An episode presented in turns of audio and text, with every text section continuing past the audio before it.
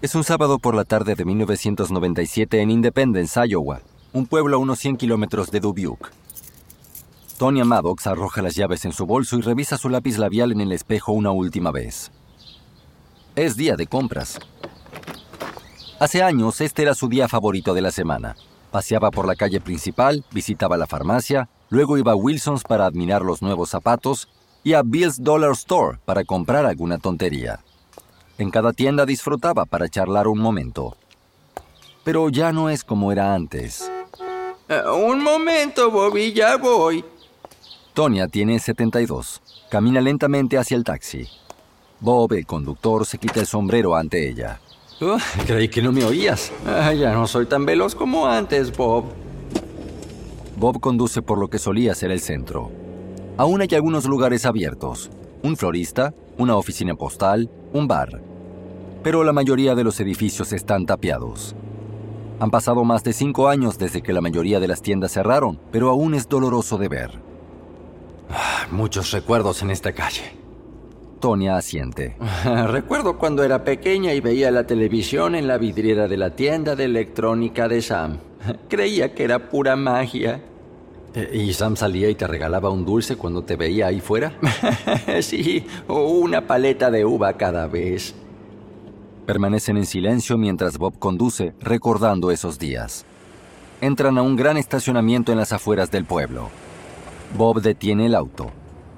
Tony espera un momento observando el enorme edificio frente a ella y el nombre en el cartel del frente. Walmart.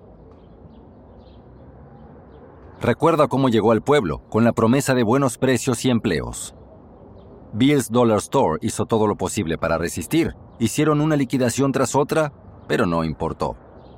Walmart siempre tenía precios un poco más bajos, y la gente de Independence no podía resistirse a una oferta mejor. Bob la mira, preocupado. ¿E-, eh, ¿Se encuentra bien? Ay, lo siento. Me perdí en mis pensamientos. Gracias, Bob.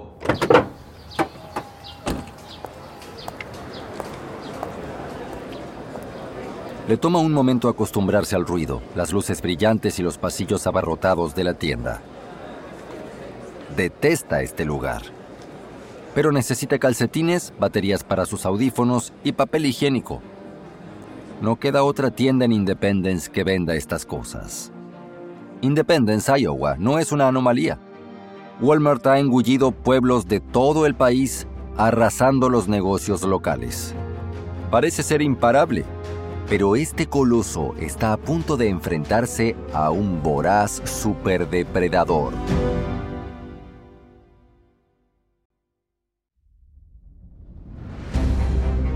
The Wondery, soy Pedro Ruiz y esto es Guerras de Negocios.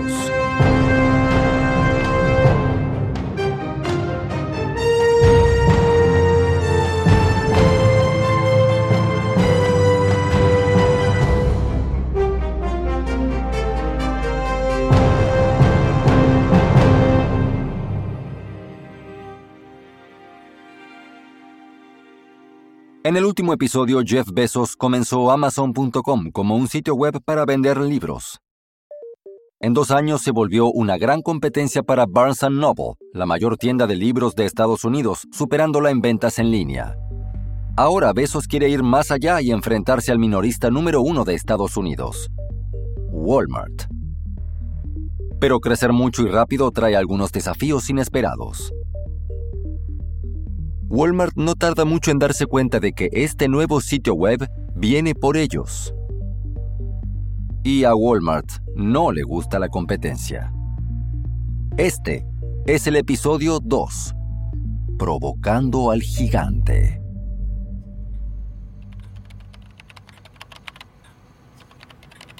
...1996... Bentonville, Arkansas... El CEO de Walmart, David Glass, está en su oficina y un joven del departamento de informática teclea en su computadora. Glass puede imaginar lo que diría Sam Walton, el legendario fundador de Walmart. Falleció hace cuatro años, pero Glass aún oye su voz en su cabeza. Todas estas computadoras nunca reemplazarán el visitar tus tiendas en persona.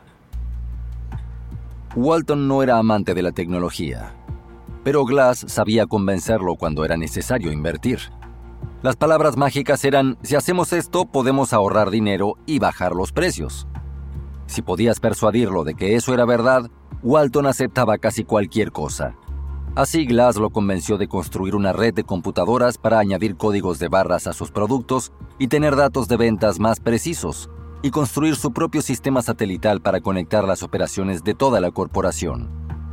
Pero el verdadero orgullo de Glass es Retail Link, un sistema que permite a los fabricantes verificar los datos del punto de venta para ver tendencias y ajustar su producción y envío con precisión. Ahora, Retail Link estará en línea. Suponiendo que todo vaya de acuerdo al plan. Si lo hace, Walmart insistirá en que todos sus proveedores utilicen el programa en línea actualizado. Ok, todo listo. Glass baja sus lentes para leer. Mueve el mouse y hace clic en el botón llamado Retail Link. Randy Mott, el director de información de la empresa, está detrás de Glass y observa.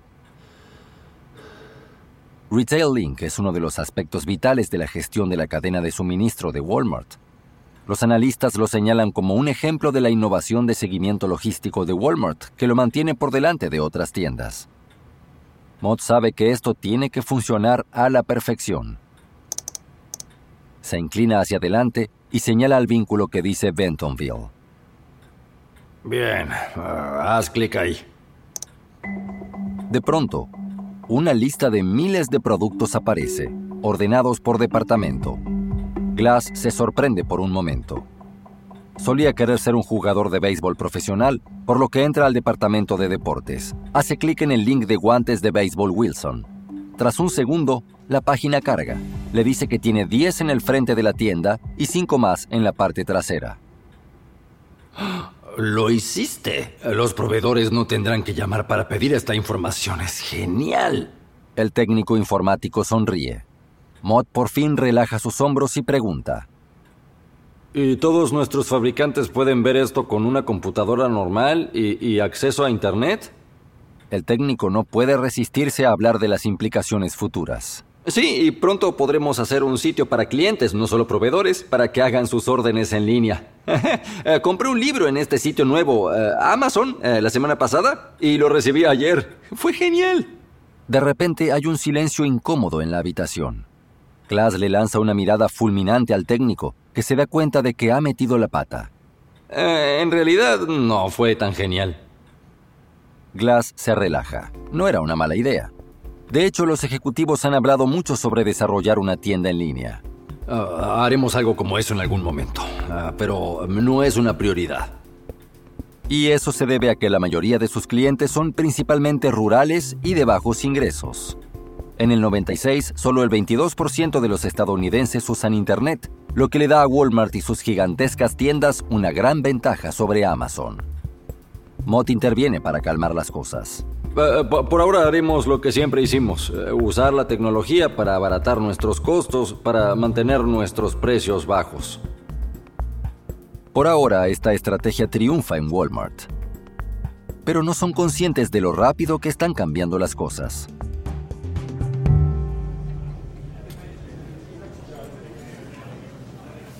Son poco más de las 2 de la madrugada del 21 de diciembre del 97.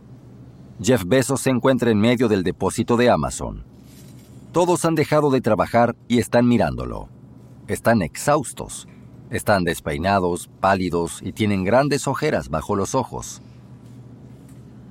Miren, eh, sé que están trabajando a todas horas, ¿sí? En sus escritorios de día, empacando cajas de noche, y algunos ni siquiera trabajan aquí, pero a alguien que quieren, sí, y están haciendo esto porque entienden que el futuro de nuestra empresa y sus opciones de compra de acciones dependen de que hagamos de Santa y todo esto llegue a nuestros clientes antes de la Nochebuena.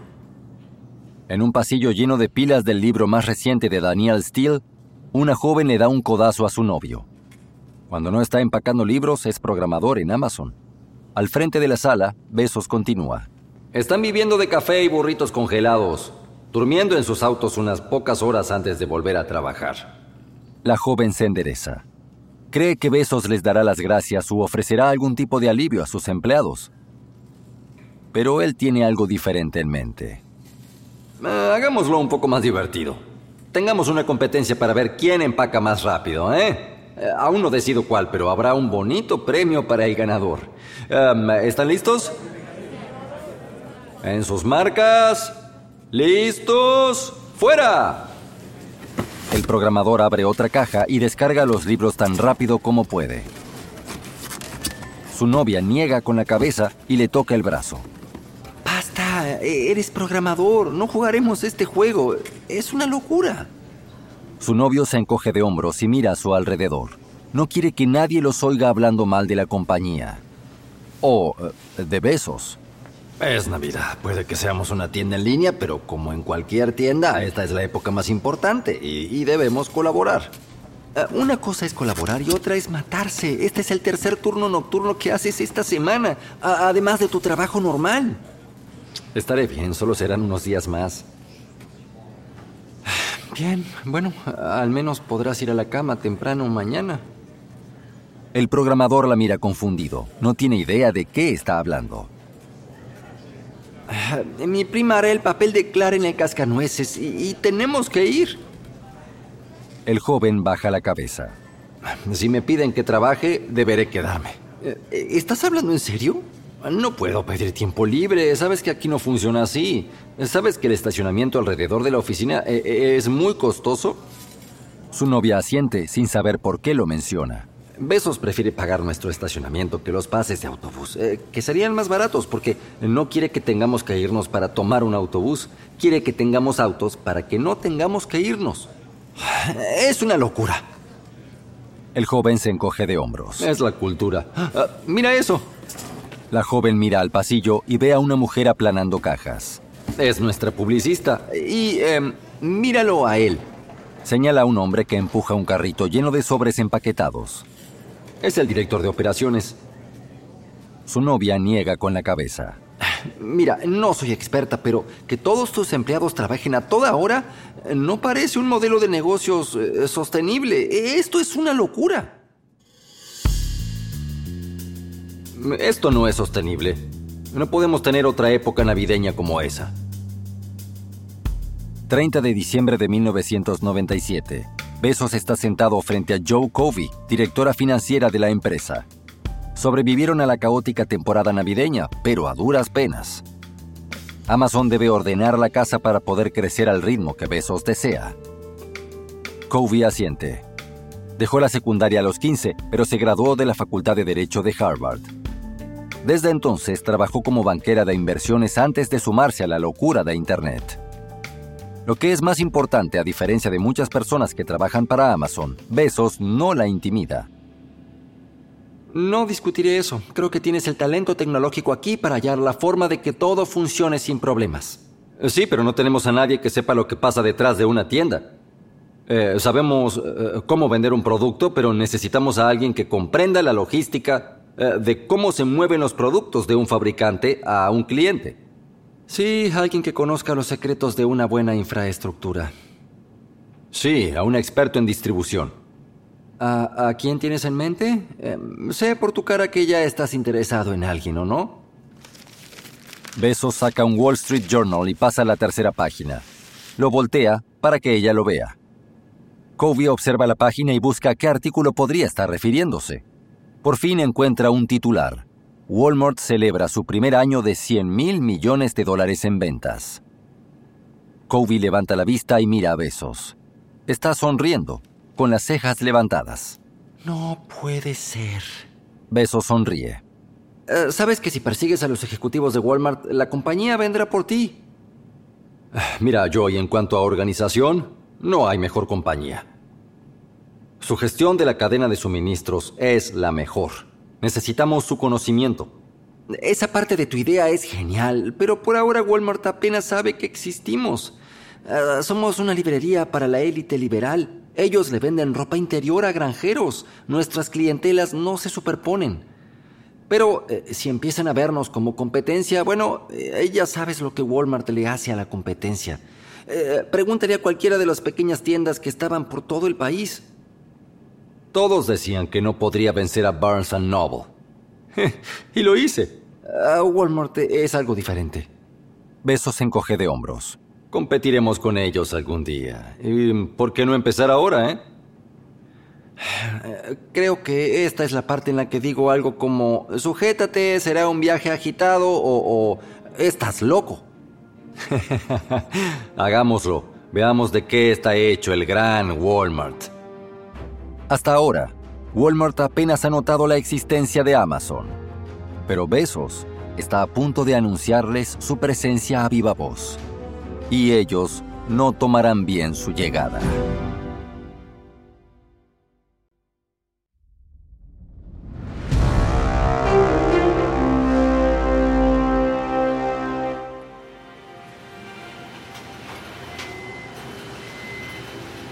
Verano de 1998. Besos le está enseñando el depósito a un ejecutivo de Walmart que intenta conquistar.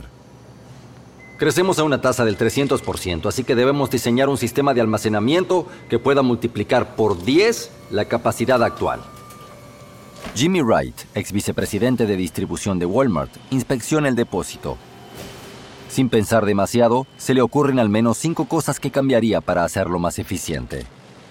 Automatizaría todo lo posible, pondría luces en los pasillos que ayuden a hallar los productos e instalaría máquinas llamadas Crisp Plants, que escanean y clasifican artículos.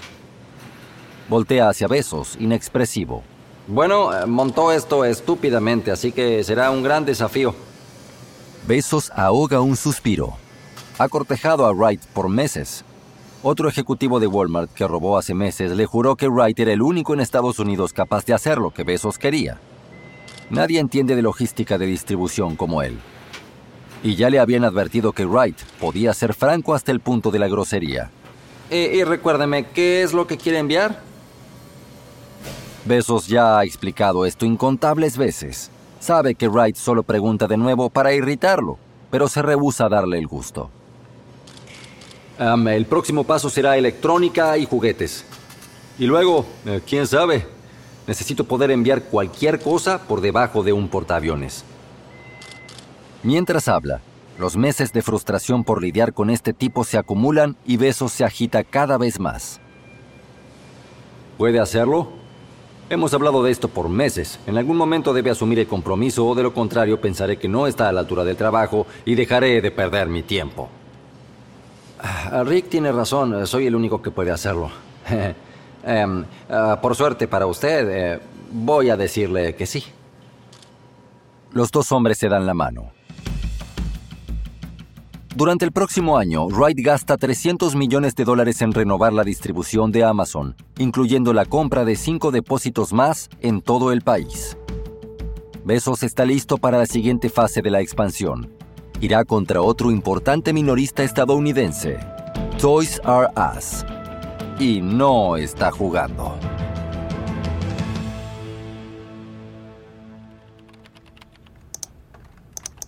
Vamos, vamos, vamos. Es diciembre del 99 y una empleada de Amazon se está impacientando. Está luchando por mantener los juguetes de moda, en este caso de Pokémon, en stock. El mercado de los juguetes es más complejo que el de los libros. No hay un distribuidor central para los fabricantes de juguetes, por lo que Amazon tiene que negociar con cada uno. Si Amazon quiere tomar la delantera, tiene que anticipar las modas y pedir suficientes productos meses antes de la Navidad. Y Amazon realmente subestimó el fanatismo por Pokémon.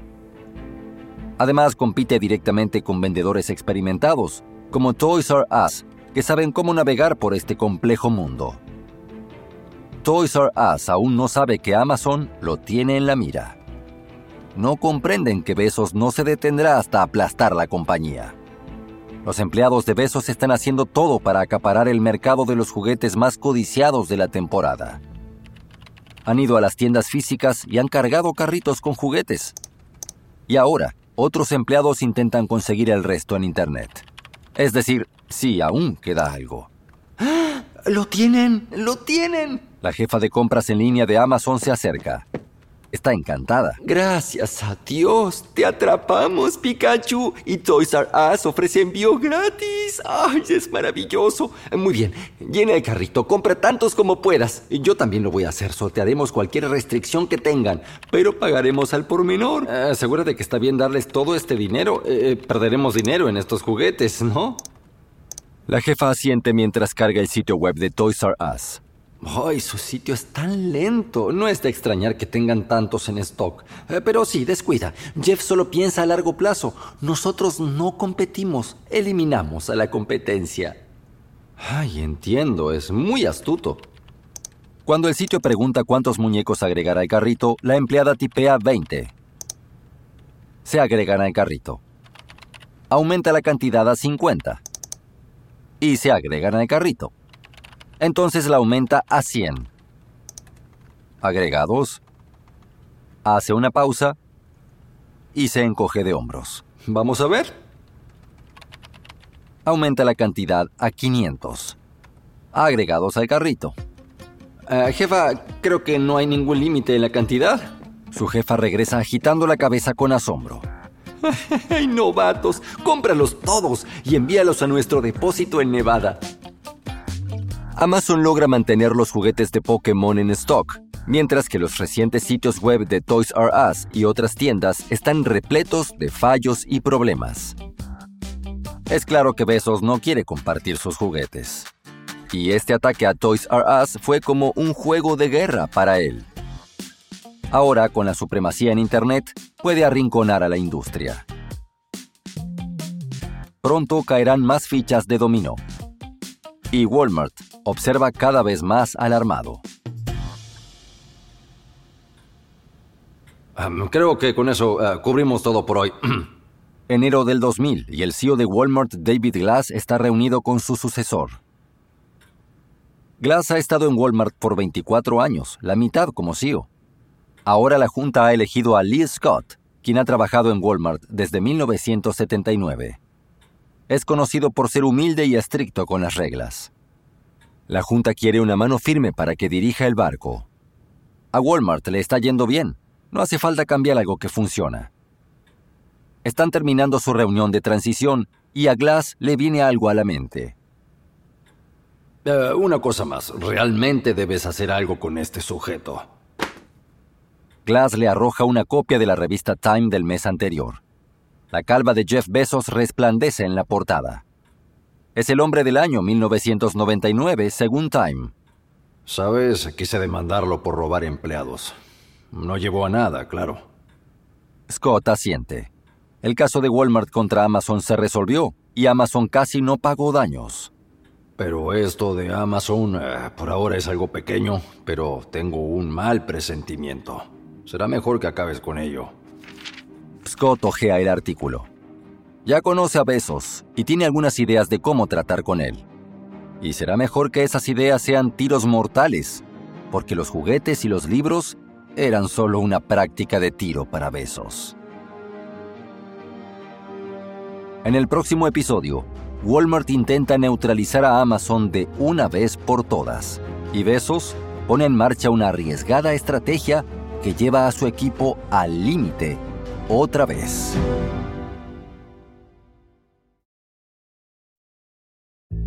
The Wondery, esto es Guerras de Negocios. Esperamos que hayan disfrutado este episodio. Una aclaración respecto a lo que escucharon. Aunque no podemos saber exactamente qué se dijo, los diálogos de este episodio están basados en nuestra investigación. Si quieres saber más sobre Amazon, te recomendamos La tienda de los sueños de Brad Stone. Soy su anfitrión, Pedro Ruiz.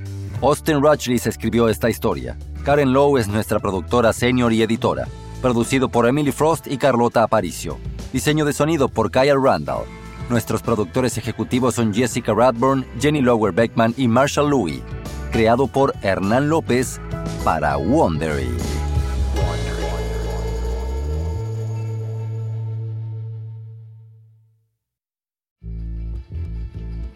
Estamos disponibles en Amazon Music y en todas las principales aplicaciones, así como en la aplicación Wondery Plus. Encontrarás un enlace en las notas del episodio Solo toca o desliza el dedo sobre la portada.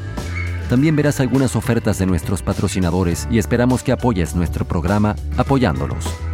Cuando apoyas a nuestros patrocinadores, nos ayudas a ofrecerte nuestros programas de forma gratuita. Si te gusta lo que estás escuchando, nos encantaría que nos otorgaras una calificación de 5 estrellas y les digas a tus amigos cómo suscribirse también.